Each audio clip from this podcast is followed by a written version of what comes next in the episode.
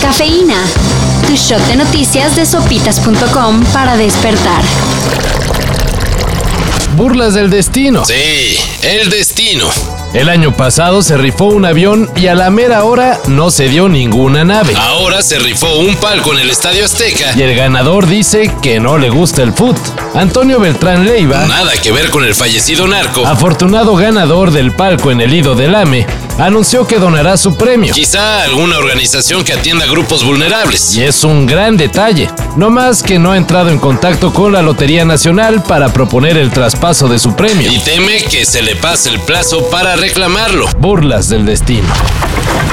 He visto muchas basofias, pero estos son la mayor basofia entre las basofias. Homero, Ah, cuida tu lengua. Bueno, adiós que me están oyendo los ñoños. Con la autoridad moral que le da haberse beneficiado de contratos que la CFE, Tiene para la compra de carbón. el senador Armando Guadiana exigió a la Unidad de Inteligencia Financiera Que cheque a fondo a dónde van los recursos que se destinan a universidades para la investigación.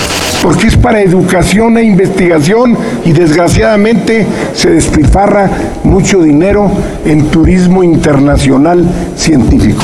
Aseguró el legislador de Morena. La comunidad académica ya lo mandó mucho a volar. Lo mismo que inteligencia financiera. No se investigan instituciones académicas y mucho menos con base en suposiciones.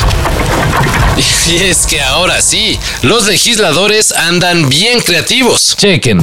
El diputado federal Irepan Maya propuso que, pues ahora que se quiere reivindicar a los indígenas, ¿Por qué no cambiarle el nombre al Mar de Cortés? y mejor ponerle Mar Yaqui o Mar del Bienestar. Y el otro, el senador Alejandro González Yáñez, Propone que cuando la bandera nacional esté colocada vertical, o sea, paradita, el escudo del águila sobre el nopal se ponga en la misma posición. que para que la bandera no pierda su poderío. Y es en serio, hasta llevó sus papeles Bond con los dibujos para explicar una muy importante propuesta.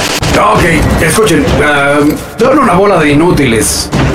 Pero lamentablemente son lo único que tenemos. En fin, ¿cuál de las dos oportunas iniciativas les gusta más? ¿Se acuerdan que en los 90 hubo una película de Mario Bros? Luigi, lock off all these valves.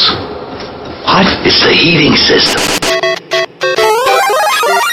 Pues en 2022 se le hará justicia al célebre plomero italiano. Nintendo anunció que junto con Illumination, Está trabajando en una nueva película de Mario. y el elenco lo apuesta a todo. Chris Pratt como Mario, Anna Taylor Joy, más conocida como la Gambito de Dama, como la princesa, Jack Black como el Koopa y Seth Rogen como Donkey Kong.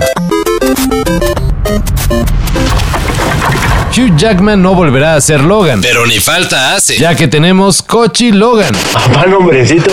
El actor mexicano Joaquín Cosío se encargará de interpretar a Guepardo, Pero solo para Wolverine, la larga noche. una audioserie que ya pueden escuchar en Apple Podcast. Es decir, el legendario Cochi Loco solo presta su voz al más aguerrido de los X-Men.